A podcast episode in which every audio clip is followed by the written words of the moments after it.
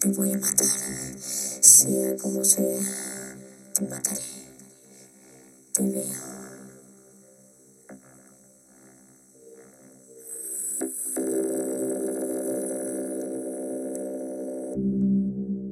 Hola, ¿cómo están gente? Hoy estamos en un nuevo podcast en español. Y sí, gente, bueno, este es un episodio muy interesante que vamos a hablar de algo que me pasó a mí eh, anteayer, eh, que es un hacker, ¿no?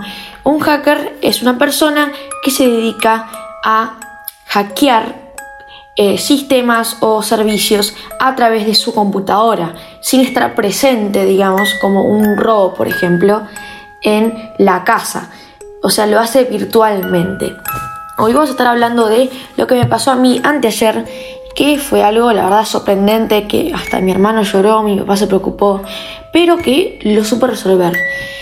Eh, pasa anteayer, eh, toda la mañana comenzó bien, me fui a la casa de mi abuela, volví y mi papá me dice, che, te está llegando notificación de que han iniciado sesión en Flow. El dispositivo es una Windows, ta ta ta ta, ta. listo. Llamo a mamá, le digo, mamá, eh, vos iniciaste sesión, me dice que no. Llamo a mi familia, dicen que no.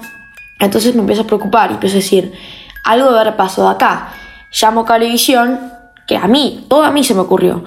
Llamo a Cablevisión y digo, usted no tienen forma de saber quién fue, porque siempre Cablevisión recopila la dirección de email o por lo menos el IP. Y Cablevisión no nos da la información y dice que no, no tiene información y que no nos la pueden dar. Entonces ahí yo me empiezo a preocupar aún más, digamos. Y luego un rato me llega otra notificación de que mi cuenta había sido iniciada sesión, mi cuenta personal. Eh, entonces yo ahí ya me empiezo a preocupar, ya digo, a ver, inicia sesión y le digo, alerta papá, che, llama al banco para advertir que están hackeando, porque acá puede pasar algo malo. Eh, entonces papá no quería, estaba en una reunión, me dice, no, no, no te preocupes. Entonces yo empiezo a resolver como yo puedo, digamos, ¿no?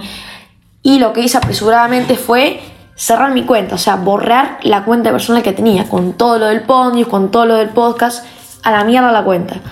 Eh, entonces ahí yo llamé, espero un poquito más. Pero eh, Pedro está llorando, toda la tensión, vieron que pone a, uno en riesgo, ¿no? Pone a uno tensionado.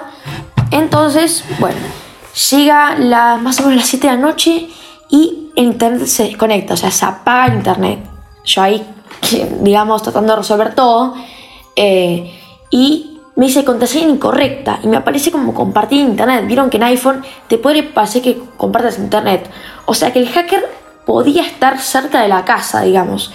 Eh, o podía estar lejos eh, virtualmente, ¿no? O sea, teníamos dos opciones. Que esté cerca porque, o sea, está dentro de una red y el hacker obviamente llegó a tener la conexión a internet. O sea, el hacker lo que hizo fue acceder a Flow que tiene con cablevisión y hackear la red nosotros no podemos acceder a la red porque el hacker cambió la contraseña, ¿no?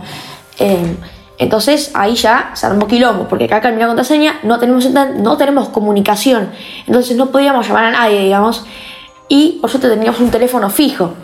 Ahí llamamos a Cablevisión, eh, no llamamos a la policía porque no, papá no me dijo.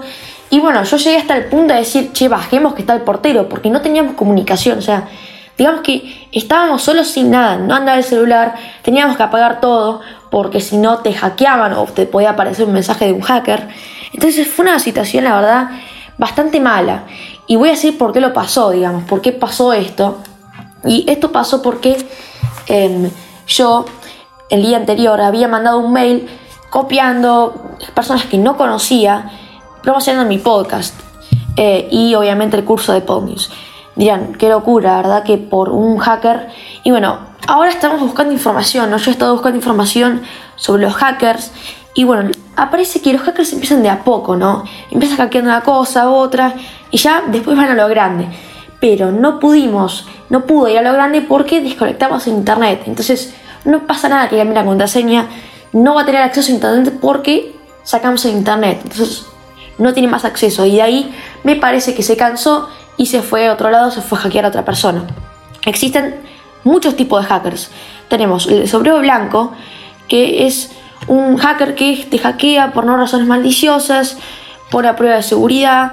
Tenemos un sombrero negro, que este es un hacker que te hackea, digamos, accede a tarjetas, eh, ingeniería social, eh, accede a mucha información personal. Y existe este hacker que me hackeó a mí, el de sombrero gris, que es una combinación de hacker de sombrero negro con el de sombrero blanco.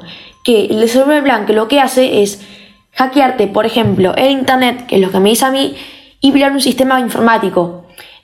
Por, por ejemplo, Flow, digamos, como YouTube mis cuentas, con el único propósito de notificar al administrador, o sea que a mí me llegó la notificación de que me estaban hackeando Flow, que su sistema ha sido vulnerado, o sea que mi sistema Flow, mi sistema en mi cuenta ha sido vulnerado, y luego se te ofrece que el hacker te solucione por plata, digamos, que el mismo violó, digamos, o sea, el hacker te lo hackea, pero después te dice, págame esto y te lo vuelvo a eh, hackear, digamos, ¿no? Eso es un tipo de hacker. Después el tal de sombrero azul, que este para hacer pruebas de error del sistema, anti-lanzamiento, que son hackers no maliciosos, ¿no?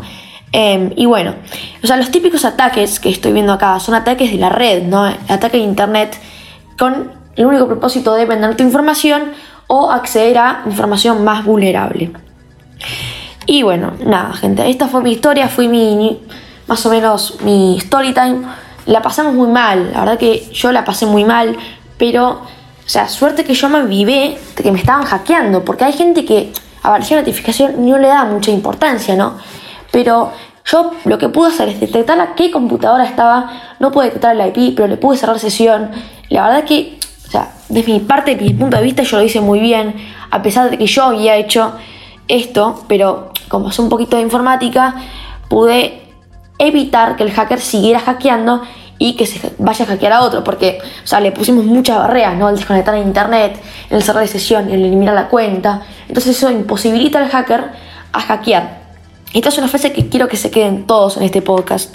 Es que cuando el hacker siempre tiene que estar un paso adelante vos. Si vos te pones un paso adelante del hacker y podés prevenir la táctica, el hacker no te puede hackear por eso siempre es importante estar un paso adelante del hacker, que eso es bastante difícil y que yo puedo lograr. Bueno gente, hasta acá el podcast de hoy. Espero que os haya gustado mucho, espero que os haya entretenido. Si es así, por favor suscríbanse, compartan este episodio que es bastante interesante y nos vemos en el siguiente episodio. Chao.